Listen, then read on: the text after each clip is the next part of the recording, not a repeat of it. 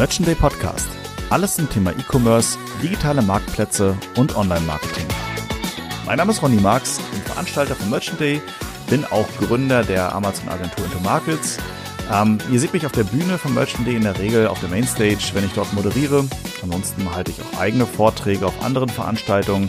Und ich leite euch ein bisschen durch den Podcast, beziehungsweise ich leite das Ganze ein bisschen ein zum Thema, äh, mit wem wir denn eigentlich gerade sprechen, beziehungsweise was ihr als nächstes hören werdet.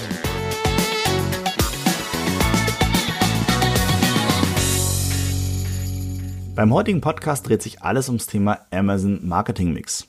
Auf dem Merchant Day 2019 hat Sönke Hansen von Ameo einen ziemlich interessanten Vortrag darüber gehalten, was Marken und Hersteller und natürlich auch Onlinehändler, also alle, die Produkte auf Amazon verkaufen, oftmals liegen lassen, wenn es darum geht, ihre Produkte Retail Ready dem Endkunden und natürlich auch dem Amazon-Algorithmus zu präsentieren.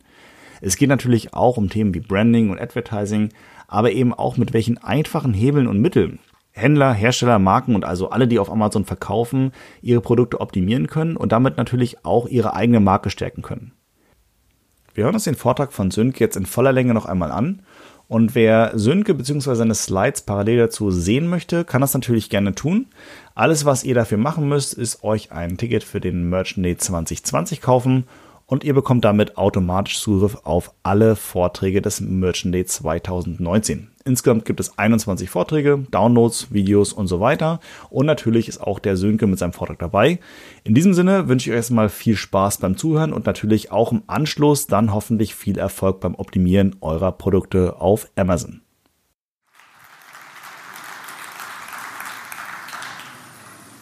Kann man mich schon hören? Ja, man kann mich hören, sehr gut. Ja, ich freue mich hier zu sein und über das Thema Amazon zu sprechen. Und ich komme genauso wie Ronny aus Hamburg. Wir sind eine Amazon-Agentur und beschäftigen uns jetzt seit vielen Jahren mit dem Thema Optimierung auf Amazon, Platzierung von Produkten auf Amazon. Und da hat sich auch in den letzten Jahren schon sehr viel getan. 2015, als wir gestartet sind, da war das noch in einer ganz anderen Situation. Da war noch die Optimierung ziemlich in den Kinderschuhen. Da ist in den letzten vier Jahren schon ziemlich viel passiert. Wir haben besonders vier Bereiche, die wir in der Optimierung als wichtig sehen und die auch so die, die wichtigsten Bestandteile sind, um eben nach vorne zu kommen. Das ist Amazon SEO, Amazon Marketing, das ist Consulting und Schulung und Analytics. Das sind so vier Themen, mit denen wir uns beschäftigen und die man auch irgendwie braucht, in meinen Augen, um bei Amazon eben weiterzukommen. Ich würde nicht nur mich gerne vorstellen, sondern würde auch die Runde so ein bisschen gerne kennenlernen, so eine kleine Vorstellungsrunde machen. Und da würde mich gerne mal interessieren, Wer von den Anwesenden verkauft auf Amazon? Einmal melden bitte. Okay, das ist erwartungsgemäß sehr viele. Wer ist Vendor? Ja. Wer ist Seller? Auch viele. Wer ist Vendor und Seller? Auch ein paar. Ja, sehr cool.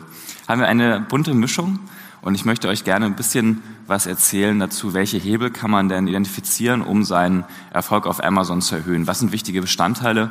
Und da will ich jetzt gar nicht so tief auf einzelne Optimierungshacks gehen. Das haben, äh, können andere erzählen. Ich will gerne so einen Überblick geben, welche Maßnahmen wichtig sind und in unseren Augen für den Erfolg halt einen großen Einfluss haben. Und der erste Punkt wäre, wie starte ich in der Optimierung? Und unser Vorteil ist dadurch, dass wir eben nur Amazon-Optimierung machen, wir haben ganz häufig diesen repetitiven Prozess. Wir starten mit einem Projekt, setzen da ein System hinter auf und entwickeln das dann weiter und machen eben nur diesen Kanal Amazon und haben deswegen jetzt schon über 200 Amazon-Projekte in den letzten Jahren durchgeführt. Und ein ganz wichtiger Bestandteil, den ich festgestellt habe, der extrem wichtig ist, ist Planung. Bei vielen Projekten, die wir erleben oder wo wir starten oder wo wir auch mit Mittelständlern zusammenarbeiten, da sehen wir, dass bei dem Projekt extrem wichtig ist, einen, einen sauberen Plan zu haben. Womit starte ich? Welche Maßnahmen dauern wie lange? Wie ähm, oder wie ich, will ich mein, meine Strategie ja, durchführen, in die Tat umsetzen, dass diese Planung, was letztendlich ein ganz langweiliges Projektmanagement ist, dass das eben die Basis ist für den Erfolg und dass man damit starten sollte, genauso wie bei jedem anderen Bereich. Und dass man auch nicht unterschätzen sollte, was die einzelnen Maßnahmen, die einzelnen Bestandteile eigentlich an Zeit kosten und das ist so eine typische Situation, um das nun mal zu bebildern, dass ein Kunde auf uns zukommt und sagt, wir haben in zwei Wochen den Start unserer Fernsehkampagne zu dem neuen Produkt. Es ist noch nicht auf Amazon gelauncht, es hat noch keine optimierten Produktdaten wir haben noch keinen Brand-Content und das soll jetzt alles innerhalb von sieben Tagen passieren. Und das ist halt sehr, sehr unrealistisch, dass das so schnell klappt. Und da ist es eben extrem wichtig, gerade in der Amazon-Optimierung, dass man wirklich langfristige Pläne auch macht und sagt, wenn man jetzt in sechs Monaten mit einem Produkt startet, dass man schon rechtzeitig vorher auch genügend Zeit einplant, um die einzelnen Maßnahmen einfach umzusetzen. Da haben wir so das Thema, welche Themen schaut man sich an.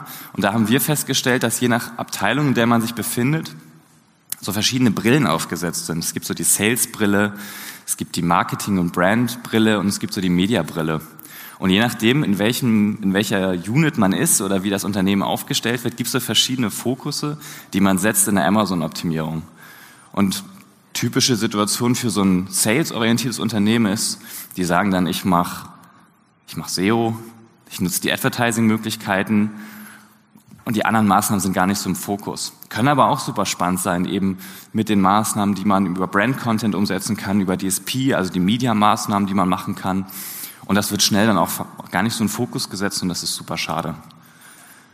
Genauso, wenn man so ein brandorientiertes Unternehmen ist oder mit einer Marketingabteilung spricht, dann wird häufig so an, an Ästhetik gedacht. Das Produkt soll schön aussehen.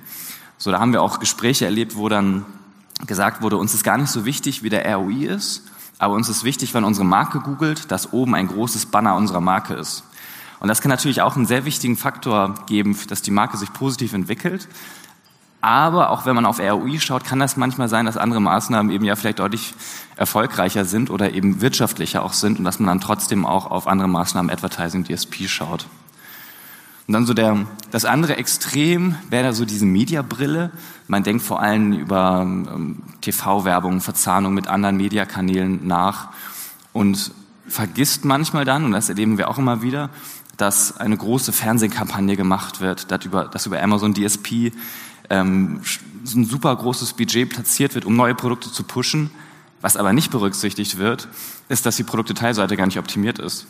Und dass der Kunde in diesem Funnel, den er durchlebt, in, er guckt einen Fernsehspot, er sieht eine Media-Anzeige, ähm, er sieht vielleicht noch einen Sponsored Post, ähm, landet dann auf Amazon, guckt sich das Produkt an und im Produkt steht gar nicht drin, was ist denn der Lieferumfang, äh, was kann dieses Produkt, wie groß ist das Produkt und warum sollte ich das Produkt überhaupt kaufen? Also wichtige Kernfaktoren und vielleicht ist, ist nur ein Bild drin und das Bild ist auch noch verpixelt. Und dann hat man eben eine sehr schöne Story aufgebaut und am letzten Punkt vor dem Sale springt der Kunde dann ab und das ist super schade. Deswegen macht das Sinn, dass man diese einzelnen Bestandteile, so dieses, diesen Werkzeugkoffer, den man hat, dass man da auch alle Tools nutzt und prüft, was passt denn am besten zu meinem Produkt, zu meiner Marke, zu meinem Shop. Und deswegen sehe ich das als einen wichtigen Bereich, dass diese Maßnahmen, die man auf Amazon durchführt, dass die verzahnt sind.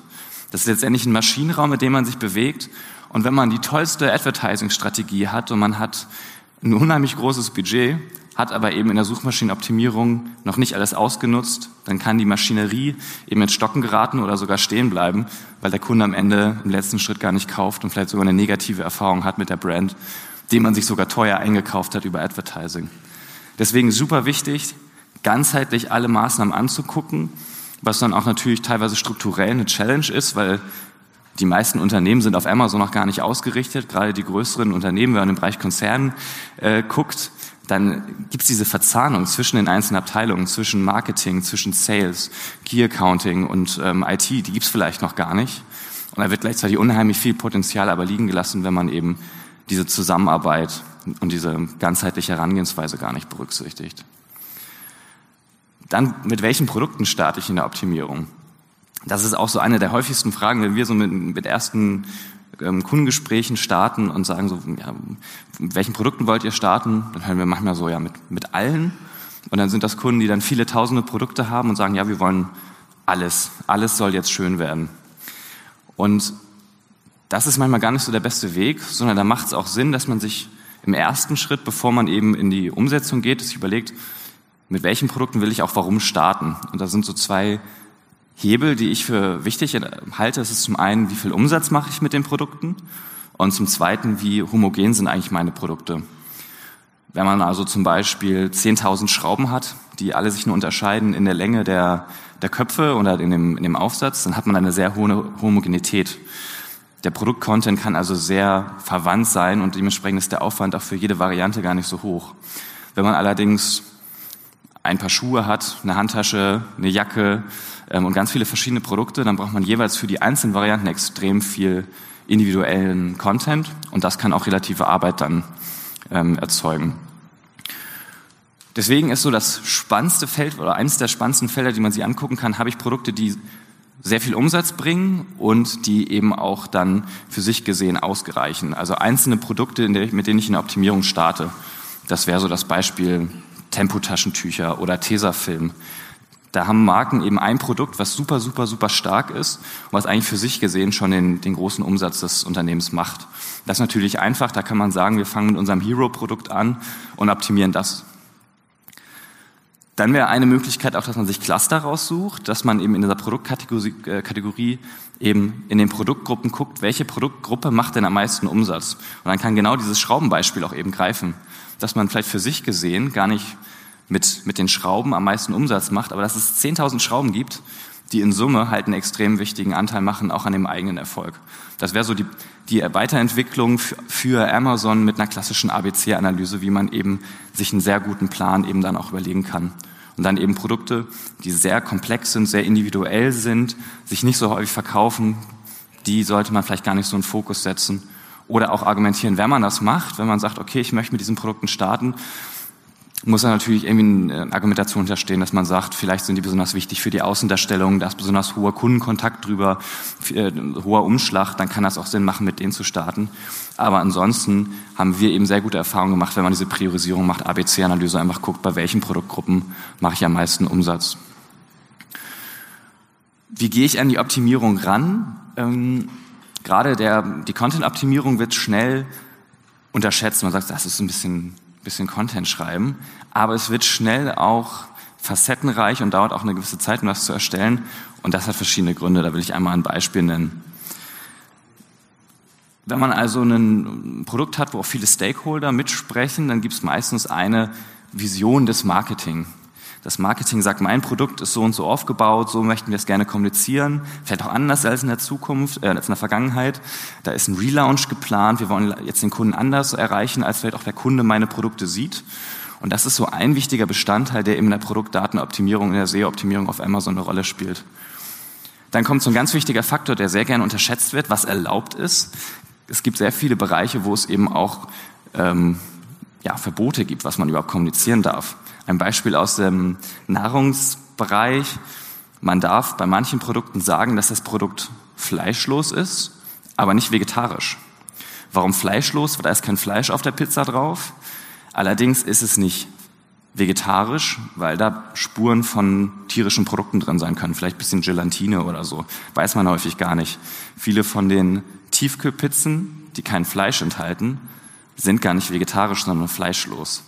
Und das kann eben in der Produkthaftung auch eine wichtige Rolle spielen, dass man prüft, darf ich das, was vielleicht ich über mein Produkt sagen will oder was vielleicht in der Optimierung gut funktioniert, darf ich das überhaupt sagen oder habe ich da das Risiko, auch abgemahnt zu werden? Und das sollte man auf jeden Fall prüfen, gerade wenn man eben in dem nächsten Punkt eben, was der Kunde sucht, wenn man das überprüft. Denn gerade bei so einer bei Tiefkühlpizza oder bei einem Produkt, der Kunde sucht halt nach vegetarisch. Man würde ja nicht in den Supermarkt gehen und sagen, Entschuldigung, wo sind Ihre fleischlosen äh, Pizzas, sondern es wäre halt eben, das Bass wird vegetarisch. Da muss man gucken, dass das eben auch passt. Ja, was der Kunde sucht, ist häufig auch anders, als was, der, was die Hersteller über ihre eigenen Produkte sagen. Äh, ein Beispiel ist ja die, ähm, die Deckenbeleuchtung. Ich habe auch gelernt in einem Projekt, dass das Gerät, was die Glühbirne hält, das ist nicht die Lampe, das ist nämlich die Leuchte. Der Fachmann sagt da Leuchte zu. Und wenn der Kunde also nach Lampe sucht, dann würde nach einer fachmännischen Darstellung dürfte eigentlich nur die, die Glühbirne angezeigt werden und nicht die Fassung, weil die Fassung ist die Leuchte. Aber der Otto Normalkunde, der sucht halt nach Lampe. Ich brauche eine Lampe fürs, fürs Badezimmer.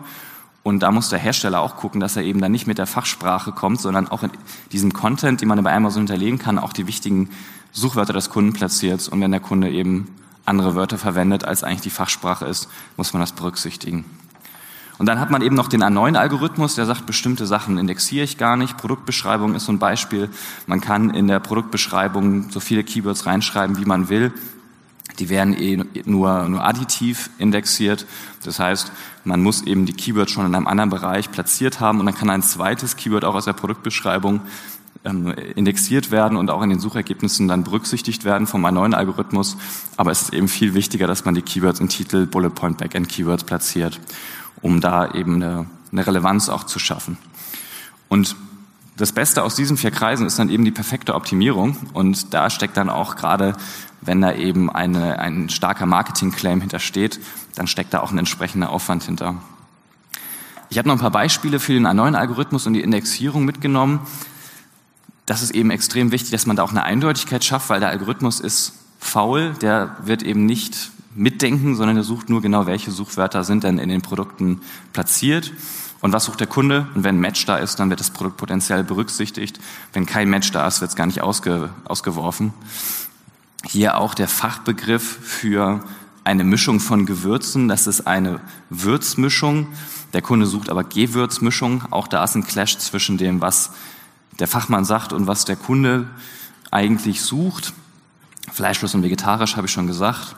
Auch Verschreiber sind manchmal ganz interessant, wenn man im amerikanischen oder englischen Markt schaut. Da suchen die Kunden nach der Marke Kercher, suchen die eben nach Karcher. Und dann wird auch eben mal so gesucht. Da sagt Amazon selber, ja, das könnte auch die Suchmaschine verstehen, könnte zuordnen klappt aber häufig dann doch nicht so, wie man sich vorstellt. Deswegen kann das auch eben von Vorteil sein, dass man diese Verschreiber auf der Produktdetailseite berücksichtigt und zum Beispiel in den Backend-Keywords, also in dem nicht sichtbaren Bereich, Karcher im englischen Markt berücksichtigt. Lampe Leucht habe ich auch schon erzählt. Ähm, hier noch das Beispiel von einem juristisch völlig wasserdichten Claim. Ähm, wer weiß denn, was ein zuckerhaltiges Milchheißgetränk mit schokoladigem Geschmack ist? Genau, richtig. Das ist ein Kakao. Aber eben, wenn man das absolut wasserdicht macht und man einen Kakao hat, der einfach einen sehr hohen Zuckeranteil hat, dann wird aus einem Kakao sehr schnell offiziell ein zuckerhaltiges Milchheißgetränk mit schokoladigem Geschmack. Ist natürlich eine Katastrophe für einen Titel. Und da muss man immer abwägen, wie platziere ich denn meine Produkte und dann auch gerade wenn man bei größeren Unternehmen ist, dass man auch in enger Absprache ist mit der juristischen Abteilung, um das abzuchecken, ob man nicht vielleicht, vielleicht doch noch einen Weg findet, um das zu vermeiden. Genau, ein Beispiel einmal von, von einem optimierten Produkt. Vorher, nachher. Typische Produkte sehen so aus, da sind ein paar Keywords platziert, auch ein paar in den Bullet Points. Aber es macht schon Sinn, dass man eben da noch mehr Suchwörter platziert, um da einfach auch die höhere Auffindbarkeit zu erzeugen. Auch in der Produktbeschreibung kann man eben ein bisschen was noch an der, an der besseren Darstellung tun. Kann man auch systematisch machen, will ich jetzt aber gar nicht im Detail drauf eingehen, sondern euch mal ein paar Beispiele zeigen. Hier haben wir ein, ein Multipack von einem Schokoriegel, was hier ganz spannend war und hier tickt auch tatsächlich der Online-Markt auf Amazon anders als andere Retail-Kanäle. Ähm, denn hier war wichtig, und da haben wir auch das ganze Produkt drauf optimiert, hier war wichtig, dass das ein Multipack ist. Also hier haben äh, Büros zum Beispiel eingekauft, die gesagt haben, ich will jetzt hier für mein Team 30er Pack Schokoriegel haben. Und das Produkt funktioniert deswegen auch super, weil es eben diese Positionierung hat, Multipack, Sparpack und ähm, ist eher viel erfolgreicher, als man es vielleicht auf den ersten Blick denken würde, weil eben das gleich eine große Menge Schokoriegel ist. Dann bei Produkten, die auch ein bisschen hochpreisiger sind und wo eben auch nicht genau klar ist, was ist bei diesem Produkt eigentlich drin, ist es extrem wichtig auch zu erklären, was kann denn dieses Produkt. Bei dieser Kaffeemaschine ist es so, da ist ein äh, Starter-Set mit drin. Und wenn man eben nur reinschreibt Starter-Set, dann weiß der Kunde erstmal gar nicht, was da drin ist. Da ist es extrem wichtig, in den Bullet Points zu erklären, warum ist dieses Produkt geil, warum soll ich das kaufen. Und da ist beim Starter-Set ein Kalker-Wasserfilter-Reinigungsbürste mit drin. Und das muss man halt den Kunden auch erklären, dass da noch der extra Milchschaufschäumer drin ist, was da genau im Lieferumfang ist, weil der Kunde ja, der kann nicht ins Paket gucken, der kann es nicht hochheben. Und da sind gerade auch die Verkaufsargumente in den Bullet Points extrem wichtig, um da das Produkt auch in Szene zu setzen. Wir werden auch regelmäßig gefragt, warum ist denn der Titel so lang? Ähm, das ist hier tatsächlich für die Suchmaschine gemacht. Das ist gar nicht so sehr für den Kunden gedacht. Aber der Titel ist natürlich ein wichtiger Bereich, den die Suchmaschine indexiert. Und da so die wichtigsten Bestandteile reinzubringen, ist da auch extrem wichtig. Und ähm, da waren wichtige Keywords zum Beispiel die automatische Reinigung und äh, dass es noch ein Display hat und so verschiedene Eigenschaften, die einfach für den Kunden wichtig sind. Gerade bei dem Bereich Kaffeemaschinen, da sucht der Kunde einfach nach Kaffeemaschine, das ist schon das wichtigste Keyword. Aber dazu kommt eben noch was Zweites. Da kommt Kaffeemaschine mit Aufschäumer, Kaffeemaschine mit Dosierfunktion oder Kaffeemaschine besonders groß. Und das ist eben dann auch wichtig, dass man das berücksichtigt. Brand Content wird gerade von den Sales-Orientierten ähm, gar nicht so sehr in den Fokus genommen, ist aber super schade, weil Brand Content Produkte besser konvertiert. Der Kunde beschäftigt sich mit den Produkten und selbst wenn nur ein kleiner Teil runterscrollt und dann auch den A-Plus-Content sieht, das ist aber die Zielgruppe, die besonders spannend ist. Weil je länger ein Kunde sich mit dem Produkt beschäftigt, desto höher ist die Wahrscheinlichkeit, dass es auch kauft. Deswegen hat der A-Plus-Content eben die Möglichkeit, dieses Produkt, was der Kunde eben schon interessant findet, dass das auch nochmal den Kauf verstärkt. Der Kunde entscheidet sich emotional in der Regel für ein Produkt und sagt, hm, geile Kaffeemaschine. Und danach sucht der Kunde ja aber noch nach Argumenten, warum kaufe ich die denn jetzt? Und dann wird nochmal ein paar Argumente, ein paar Vor- und Nachteile nochmal dargestellt. Und das hilft dann eben, dass der Kunde eben nicht im letzten Moment sagt, ah, ich, ich warte nochmal jetzt, sondern dann sagt, okay, das passt, da habe ich eben noch die Features, die ich brauche. Im Brand-Content kann man auch schön über Cross-Selling und Upselling arbeiten. Das heißt, man hat da eine schöne Möglichkeit, man sieht den roten Punkt nicht, aber man hat eine Möglichkeit, verschiedene Produkte nebeneinander nochmal darzustellen und zu sagen, was gibt's denn noch in der Range? Das ist auch gerade vorteilhaft, wenn man eben ein paar Produkte hat, Hero-Produkte, die eben richtig guten Umsatz machen, die sehr erfolgreich sind, und andere Produkte hat, die sind neu, die kennt der Kunde noch nicht so. Und dann kann man so das klassische Upselling machen und sagen, ja, aber da hast du noch irgendwie noch ein Feature mehr, da hast du noch einen größeren Lieferumfang, da hast du noch was Besonderes drin. Und da kann dieses Cross-Selling und Upselling-Tableau, was jetzt unten rechts ist, noch eben sehr helfen gerade auch so bei technischen Geräten, ne, wie unterscheidet der eine Wassersprudler sich von dem nächsten? Ist bei dem einen eine Glaskaraffe, bei dem anderen eine Plastikkaraffe? Hat die eine noch ein bisschen mehr Power? Hat die vielleicht noch irgendwie einen schöneren Aufsatz? Gerade diese Gegenüberstellung, die findet bei Amazon in der normalen Suche eben nur sehr schwer statt. Und da kann man über A-Plus-Content dem oder Enhanced Brand Content, den man als Seller dann eben mit Markenregistrierung auch platzieren kann, da kann man eben schon schaffen, dass die Produkte eben deutlich sexier dargestellt werden. Das ist auch tatsächlich messbar, dass es auch eine ROI hat, der positiv ist. Also die Conversion Rate steigt durch den A-Plus-Content. Amazon selbst spricht von so zweistelligen Prozentsatz Steigerung der Conversion Rate, wenn man A-Plus-Content platziert hat. Und das deckt sich auch so mit unseren Erfahrungen. Das ist schon ein Bereich, der, der sehr erfolgreich sein kann. Über A-Plus-Content kann man auch ein bisschen Stories erzählen. Hier sieht man jetzt ein Dampfbügeleisen, eine Dampfbügelstation was so die, die erweiterte, das erweiterte Bügeleisen ist. Hier ist auch ein wichtiger Bestandteil die Zielgruppe. Die wird hier noch ein bisschen klarer kommuniziert. Man sieht nämlich, das ist jetzt gar nicht so die typische Hausfrau, die da bügelt unten rechts, sondern es ist halt eher so ein Unternehmensberater, der seine Hemden bügelt. Und da sieht man auch, dass die Zielgruppe hier nochmal ein bisschen bestätigt wird oder verstärkt wird. Das ist gar nicht jetzt so die, die Powerhouse-Frauenstation, sondern es ist eher der der ja, Unternehmer, der am Sonntag nochmal seine Hemden selber bügelt, die Unternehmerin, die dann eben voll berufstätig ist, aber eben diese Dampfbügelstation hat. Und das ist eben eine gute Möglichkeit, um einfach ein bisschen in diesem sehr salesorientierten Kontext auf Amazon ein bisschen Story zu erzählen, emotionale Sachen zu, zu präsentieren. Brandstores, mal in die Runde, wer hat einen Brandstore? Ach cool, ein paar. Finde ich gut. Brandstores werden ja auch kommuniziert so als Marken Shops. Man kann so einen Shop auf Amazon platzieren. Den spannendsten Grund, weswegen man einen Brandstore hat, finde ich allerdings, den als Hebel fürs Advertising zu nutzen. Denn man kann mit diesen Brandstores kann man eben extrem charmante Landingpages bauen. Der Kunde bewegt sich in dem Customer, in der Customer Journey im Funnel von einer abstrakten Kaufentscheidung, von einem Kaufwunsch zu einem immer konkreteren werdenden und er sieht eine Werbeanzeige zu einem bestimmten Thema, zum Beispiel Jalousien. Und dann gibt es den einen Weg, er sieht die Jalousie und wird dann auf eine Jalousie geleitet. Und dann seht er, okay, es gibt eine blaue Jalousie in den und den Maßen. Entweder kauft der Kunde dann oder er kauft nicht. Wenn er nicht kauft, dann springt er zurück in die Suche und sucht nochmal ganz breit. Und dann hat man als Werbetreibender für diesen Klick bezahlt und der Kunde springt aber vielleicht wieder ab. Wenn man allerdings den Brandstore als Landingpage dazwischen schaltet, hat man die Möglichkeit, um hier die, den Kunden erstmal in der Themenwelt abzuholen und eine, eine Auswahl anzubieten. Zum Beispiel jetzt über emotionalere Überblicke, was man sagt, okay, so kann das vor deinem Kühlschrank in der Küche aussehen, so sieht das, wenn du das installiert hast. Dann sieht man die verschiedenen Modelle. Dann sieht der Kunde vielleicht, hm, ich will gar keine Jalousie, ich will in Wirklichkeit ein, ein anderes Modell, will vielleicht diesen, diesen Stoffzug, den man runterziehen kann. Und so kann man dem Kunden mehr einfach in der Themenwelt eintauchen lassen. Und das erhöht natürlich auch die Wahrscheinlichkeit, dass der Kunde dann tatsächlich in diesem Store sich bewegt, in der Markenwelt sich bewegt und nicht gleich wieder zur nächsten Marke abspringt. Und da ist der Brandstore ziemlich ideal zu.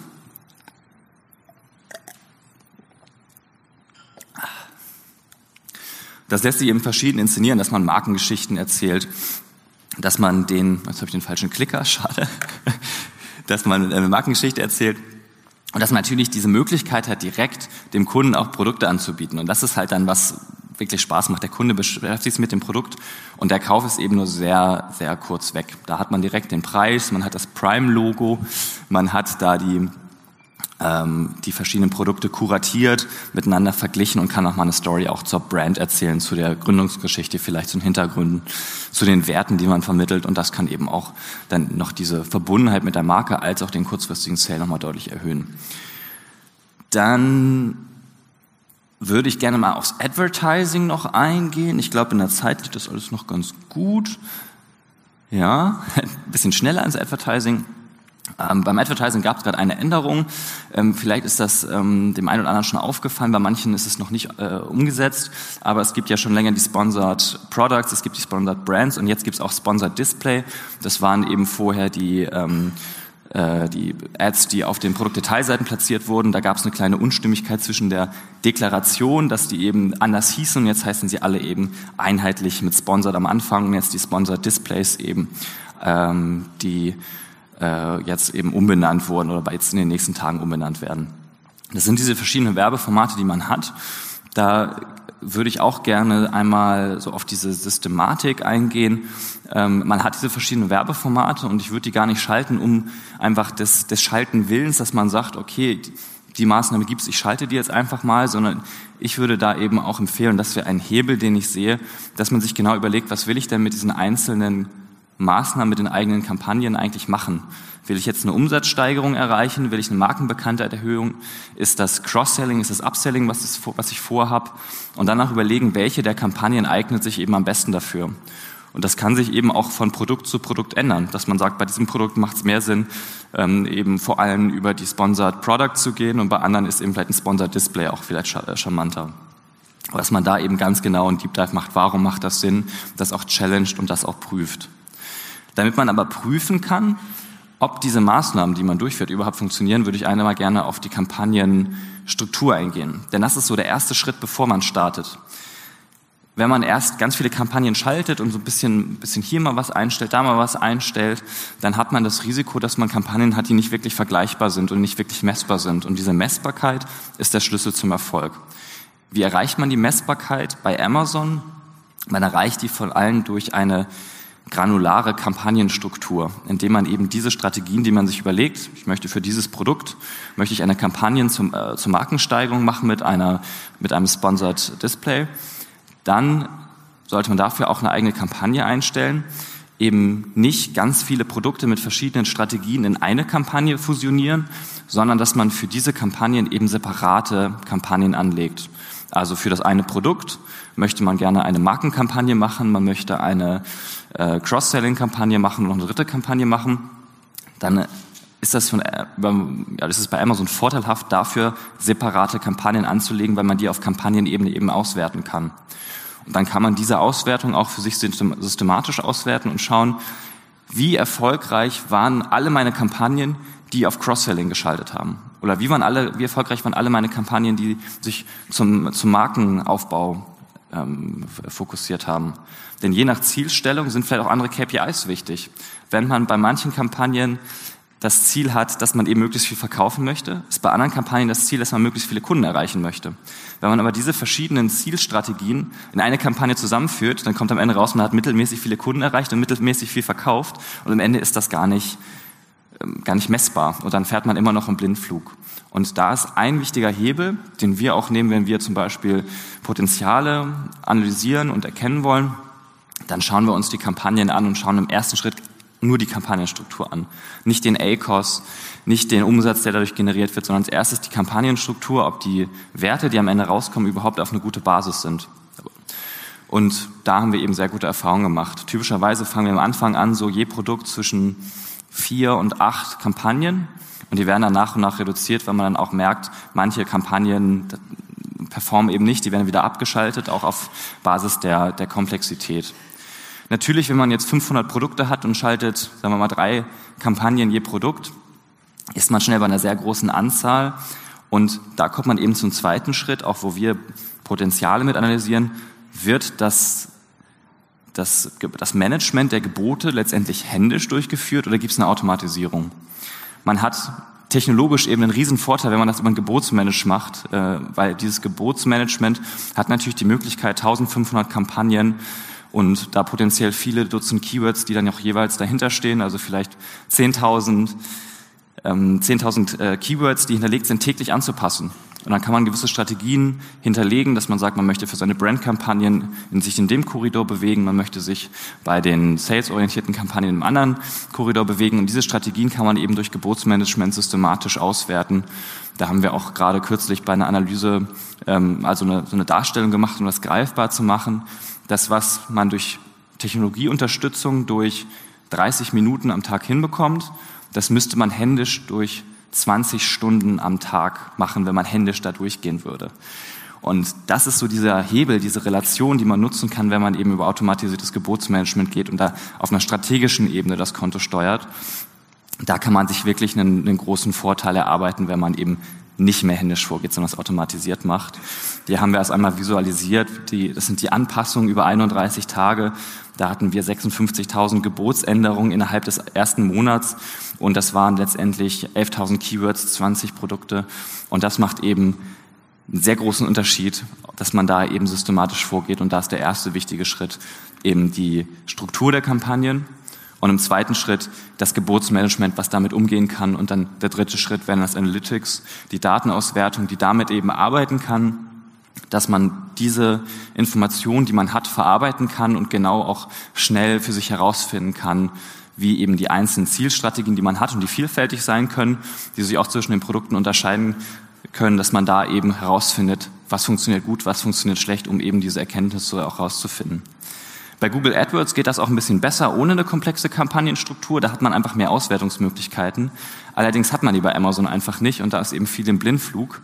Und durch diese Hebel kann man sich eben einen systematischen Vorteil erarbeiten und so auch ähm, deutlich bessere Ergebnisse als ein Wettbewerber erreichen. Das wäre so die so, so, so ein typisches ähm, Vorgehen, wenn man ganzheitliches Advertising schaltet. Das heißt erstmal Kampagnenstruktur, Gebotsmanagement. Dann nächster Schritt wäre nochmal so Informationskreislauf. Die Informationen, die man aus dem Advertising generiert, kann man auch wieder in Content zurückfließen lassen. Das wären so die verschiedenen Stufen der Evolution, wenn man so will. Und dann noch in der letzten Stufe wäre dann die Verzahnung mit Media, mit DSP, dass man die Maßnahmen, die man im Advertising schaltet, dass man die einheitlich in so einer Customer Journey unterbringt zwischen Display, Advertising, Content, Retail und dann hat man einen schönen, schönen Rundumschlag. Das wäre so einmal so die, die, die Wrap-up-Folie. Was ist wichtig? Als erstes Retail Readiness herstellen. Das ist dann neben dem Content auch die Bilder, das ist die, die Buybox, dass man die zum Beispiel hat, dass man Prime-Zertifizierung hat, dass man das Branding nutzt dass man äh, auch die L Plus und, und Brandstorm-Maßnahmen eben platziert für die Produkte, wo es sich auch eignet und wo das Sinn macht. Dann im Advertising eben auch schaut, Kampagnenstruktur, Gebotsmanagement, ähm, Verzahnung zwischen SEO, Verzahnung zu DSP, einen Advertising Analytics auch hat und ein ganzheitliches Analytics, was Retail, Brand und die äh, Advertising-Kampagnen und Maßnahmen so monitort, dass man es auswerten kann. Das ist auch ein ganz wichtiger Bestandteil, der das Ganze dann zusammenführt. Wenn man eben sehr gute Maßnahmen durchführt, muss man auch eine Möglichkeit haben, um das Ganze zu tracken, um das zu erfassen und auch eben weiterentwickeln zu können. Und das ist dann so die Königsdisziplin, wenn man in diese Maßnahmen durchführt und gleichzeitig die Möglichkeit hat, eben all diese Maßnahmen zu überwachen, daraus zu lernen und die Erfolge weiter zu steigern. Das wäre so mein, mein Überblick. Wie erkenne ich Hebel? Da gibt's ähm, vor allem einen, einen Wrap-up, so dass man ganzheitlich rangeht, systematisch, strukturiert rangeht und dass man das Ganze auch messbar macht. Und das wollte ich eigentlich erzählen. Hoffe, dass ihr da einen, einen Überblick bekommen habt, dass euch das ähm, zur Einschätzung der möglichen Hebel ein bisschen weitergeholfen habt. Und wenn ihr Bock habt, das mal zu vertiefen, könnt ihr euch gerne bei mir melden. Ich bin auch den Tag über bin ich da und sonst auch gerne per Mail oder Xing erreichbar und dann kann man sich das Konto einmal mal anschauen und kann man mal schauen, wo sind eigentlich Hebel. Ja, das war's. Vielen Dank.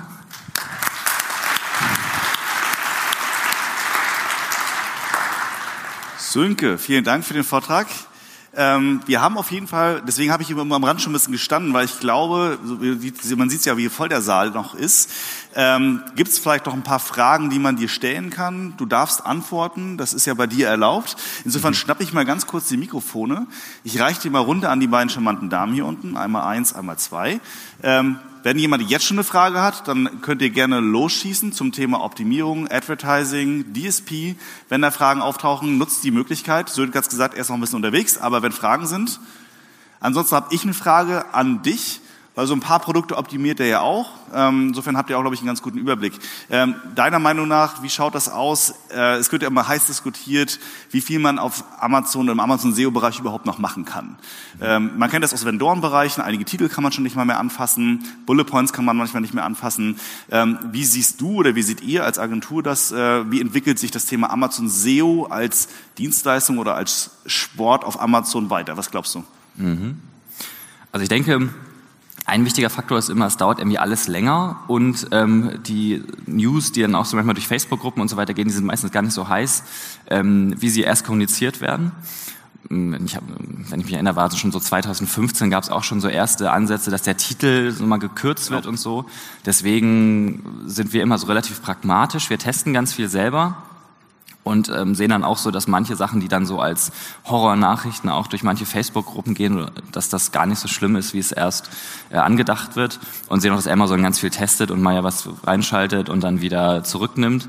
Und ähm, der Kanal ist auf jeden Fall sehr im Wandel, da passiert schon einiges. Und was ich auch ähm, spannend finde, ist, Amazon ist halt auch nicht kommuniziert groß und dass plötzlich was geändert ist, sondern ist es so. Und äh, deswegen ist es, glaube ich, einfach vom Markt her ein Vorteil, wenn man einfach eine Dynamik, äh, Dynamik hat und einfach reagieren kann. Und äh, bei vielen Maßnahmen ist es, denke ich, wichtig, wenn man jetzt zum Beispiel an den Titel denkt, dass man, wenn man einen längeren Titel platziert und man eben schon das Bewusstsein hat, okay, da könnte eine Kürzung stattfinden, dass man die Möglichkeit in, in der Hinterhand hat, diesen Titel auch einfach zu kürzen, wenn Amazon jetzt von heute auf morgen das Ganze äh, ändert. Sowas passiert dann auch manchmal zu echt blöden Zeitpunkten. So am 23. Dezember wird dann einfach mal eine Änderung durchgesetzt. Das kann dann passieren. Aber wenn man eben die Möglichkeit hat, so einen Backup-Plan und vielleicht alle seine Titel schon mal in der Schublade hat mit einer gekürzten Fassung, dann ist das halt auch eine Riesenchance, ähm, wenn, keine Ahnung, Anfang, Mitte Dezember alle Händler plötzlich runtergerankt werden, weil irgendwas geändert wird und man selber ist der einzige Händler, der eben einen Plan B hat und sagt, okay, wenn jetzt der Titel gekürzt wird, habe ich alle Titel schon mal schon mal auf, auf Tasche, um das eben zu ändern, dann kann das auch eine Riesenchance sein. Deswegen würde ich gerade die ganze Marktsituation auf Amazon eher als Chance verstehen, wenn man eben auf solchen Veranstaltungen ist wie hier und sie einfach auch dynamisch damit beschäftigt dann kann man da auch einen guten Vorteil rausschlagen für sich selbst. Und das Risiko sehe ich vor allem gerade für für Hersteller und Händler, die eben aussetzen. Die sagen, ich mache jetzt meinen Content oder stelle den online und dann wird er drei Jahre nicht mehr angefasst. Das ist halt der, der absteigende Ast, wo sich dann Wettbewerber total freuen, dass, äh, die Wettbewerber, dass die anderen Wettbewerber eben da das aussitzen. Deswegen, ich sehe es eigentlich gerade eher als Chance. Spannend. Ähm, kurzum, Amazon SEO weiterhin wichtig. Wird immer wichtiger. Okay, gut zu wissen, auch für uns. Danke dir. Fragen jetzt noch an Sönke. Gibt es noch ein, zwei Themen, die ihr gerne adressieren möchtet nach vorne? Da vorne geht eine Hand hoch. Der junge Mann im blauen Hemd. Blau, wenn ich das richtig erkennen kann. Hallo, Test. Ja. Moin. Meine Frage ist, wo wir gerade schon beim Titel sind. Ähm, wir hatten jetzt ein Beispiel mit einem Titel, der auf die Keywords ähm, spezialisiert ist, ausgelegt ist. Was wird Ihrer Meinung nach denn jetzt äh, mehr gewertet? Dass ich jetzt äh, von den Keywords weiter nach vorne gerankt werde oder dass ich dem Kunden einen, naja, schönen, lesbaren Titel gebe? Ja, wichtige Frage. Also das ist genau dieser Spagat, den man ja irgendwie schaffen muss.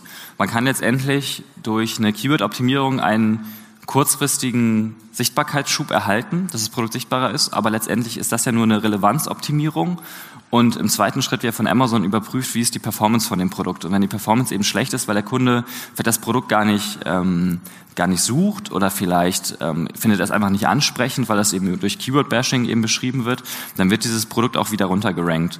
Und unserer Erfahrung nach ist so, dass wenn man erst einen kleinen Uplift durch eine Relevanzoptimierung hat, die aber eine Überoptimierung ist und Keyword-Bashing, dann wird danach durch das durch den Performance-Indikator wird das Produkt so weit runtergerankt, dass es in Summe dem Produkt schadet. Deswegen ist es wichtiger, eher den, den, die vorsichtigere Optimierung zu machen, eher die Keywords ein bisschen in den Hintergrund zu stellen und zu schauen, dass der, dass der Content wirklich funktioniert für den Kunden. Da sind wir dann auch eher so eine Rolle, dass wir dann so ein bisschen mit der Marke ausfechten. So wollt ihr wirklich eure 100 Zeichen Spezialmarke im Titel haben? Wollen wir das nicht ein bisschen kürzen und dafür kundenrelevante Keywords nochmal platzieren? Aber diese Kundenorientierung, das sollte die Nummer eins sein. Der Kunde soll dieses Produkt verstehen, er soll es sexy finden, es soll ansprechend sein. Und im zweiten Schritt sollen in diesem Kontext sollen auch Keywords platziert sein. Und das ist die Kunst, dann dieses Gleichgewicht zu halten, dass die Keywords da sind, aber dass es für den Kunden nicht so aussieht, als wären da Keywords platziert. Deswegen ist der Kunde da im Fokus und hat man auch eben Vorteile in der, ähm, in der Optimierung und in der Sichtbarkeit, weil im Endeffekt das wird einem langfristig belohnt. Okay, ähm, vielleicht jetzt einfach noch eine zweite Frage hinten dran und zwar äh, jetzt auch aus äh, Vendor-Sicht. Ähm, vielleicht noch kleine geschichtliche Hintergrund. Ich war letzte Woche bei Amazon äh, selber bezüglich Vendor Day und äh, da kam dann halt die interessante Aussage, äh, Vendor hat, was die Produktgestaltung immer Vorrang. Und ähm, wir haben es jetzt schon häufiger bei uns gehabt, dass es einfach unsere Produktbeschreibung komplett zerschossen hat. Ähm, insbesondere weil Amazon halt auch, was die Betitelung angeht, immer äh, Prioritäten setzt, was jetzt Marke, dann äh, Produkt, ähm, wie heißt äh, äh, Artikelnummer mhm. und dann halt den Rest. Äh, kann man, gibt es da von Ihrer Seite aus vielleicht eine Möglichkeit, wie man das verhindern kann, außer jetzt für jeden verdammten Artikel ein neues Ticket zu eröffnen? Ja, also es ist eine Frage, die höre ich tatsächlich recht häufig. So gibt es einen Mechanismus, wie man das Ganze irgendwie ähm, mit einem Fingerschnipp am besten irgendwie sichern kann. Das ist bei Amazon leider relativ schwierig. Ähm, es gibt, ähm, oder zwei Punkte sind da in dieser Situation besonders wichtig. Zum einen, dass die ähm, diese Brand Registry, die Amazon einem Vendor automatisch zugesteht, dass die leider nicht fehlerfrei ist.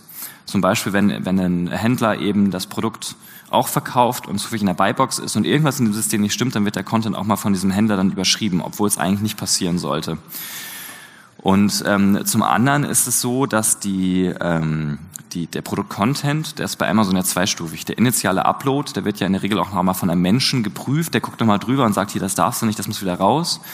Ähm, das ist aber im zweiten Schritt gar nicht mehr so. Also wenn du später über einen Fall nochmal den Content änderst, dann wird er eben nicht mehr so intensiv geprüft. Deswegen haben wir eben auch die Erfahrung gemacht, dass es vorteilhaft ist, im ersten Schritt bei der initialen Produktanlage erstmal den Content wirklich super, super schlank zu halten, sich absolut richtlinienkonform zu bewegen und sobald man dann eben nochmal in eine Adaption geht zum späteren Zeitpunkt, vielleicht reicht auch ein, zwei Wochen später, dass man dann auch nochmal ein bisschen liberaler das Ganze auslegen kann und das dann eben auch von Amazon so akzeptiert wird. Und ähm, dann kann man eben auch diese diesen ähm, eng verzahnten Algorithmus, den man eben in diesem Titel platzieren muss, mit Titel, Artikelnummer, Produktname, Gewicht, den kann man noch ein bisschen auflockern und das sollte man auch tun. Auch als Vergleich dazu, äh, wenn man sich die eigenen Amazon-Produkte anguckt, Amazon Basic oder Alexa oder so, die sind ja auch sehr viel liberaler geschrieben und solange die halt so geschrieben sind, würde ich mich da auch dran orientieren. Die haben da so ein bisschen ja selber den, den eigenen Best Practice dazu geliefert. Aber da braucht man eben diese Zweistufigkeit. Wie kann man das jetzt lösen, um deine Frage auch zu beantworten, dass man das verhindert? Also man kann es jetzt endlich nicht ausschließen, man kann allerdings die Häufigkeit des Auftretens kontrollieren und monitoren und dann auch reagieren. Das ist so, dass die ähm, dass Amazon selber da eben kein Monitoring hat, aber es gibt natürlich Tools, wie man das Ganze überwachen kann, dass man sieht, was verändert sich auf dieser ASIN. Und wenn du dann die Möglichkeit hast, auf diese Veränderung sehr schnell zu reagieren und innerhalb von 24 oder 48 Stunden ähm, wieder den Original-Content hochzuspielen, ist eben diese, diese Auswirkung durch diesen schlechten oder falschen Content eben minimiert. Und das ist die Möglichkeit, die du hast. Und auch wieder, das ist so ein Thema Chance. Wenn du halt deinen Content hochlädst und drei Jahre nicht mehr anguckst, dann ist wahrscheinlich sehr viel zerschossen und falsch auch vertwistert. Wenn du allerdings dann Monitoring drüber hast und so, dafür sorgst, dass deine Produktdaten immer sauber sind, dann hast du halt auch einen großen Vorteil gegenüber deinen Wettbewerbern. Und das würde ich tatsächlich auch nutzen, denn die Produktdatenqualität ist da super wichtig. Vielen Dank für die ausführliche Antwort. Eine ganz, ganz kurze letzte Frage. Ich habe einen Namen, genau, hatte ich den noch gesehen? Also Sönke, ganz kurz. Mhm. Muss ich die runterschmeißen? Meist ganz schnell. Es geht um Advertising und Amazon hat ja Anfang des Jahres diese Gebotsstrukturen angepasst und das Bitmanagement, so dass man jetzt entweder festsetzen kann oder Dynamic Up, Dynamic Down.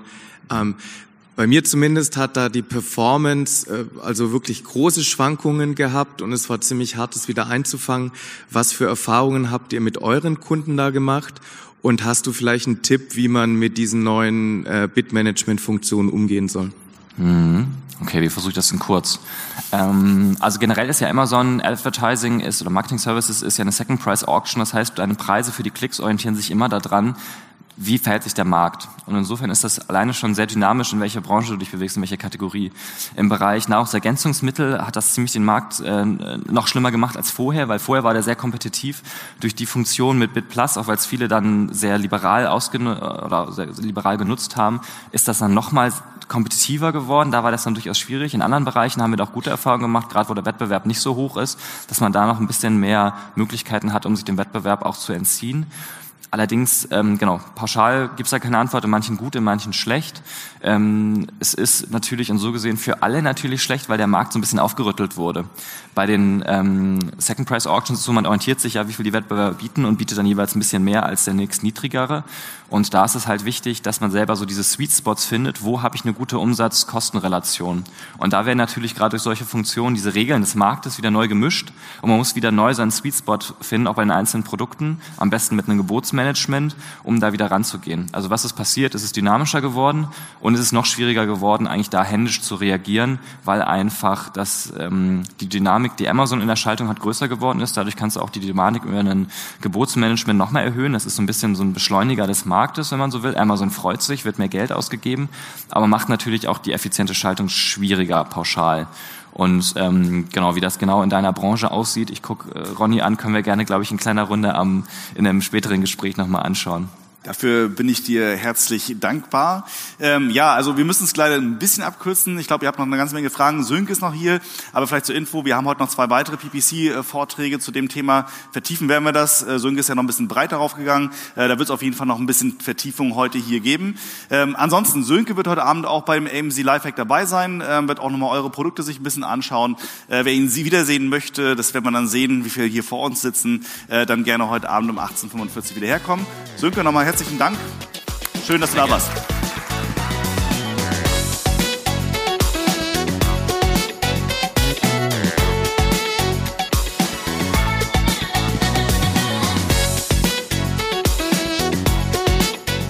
Merchant Day, das E-Commerce-Event, Konferenz, Expo und Networking.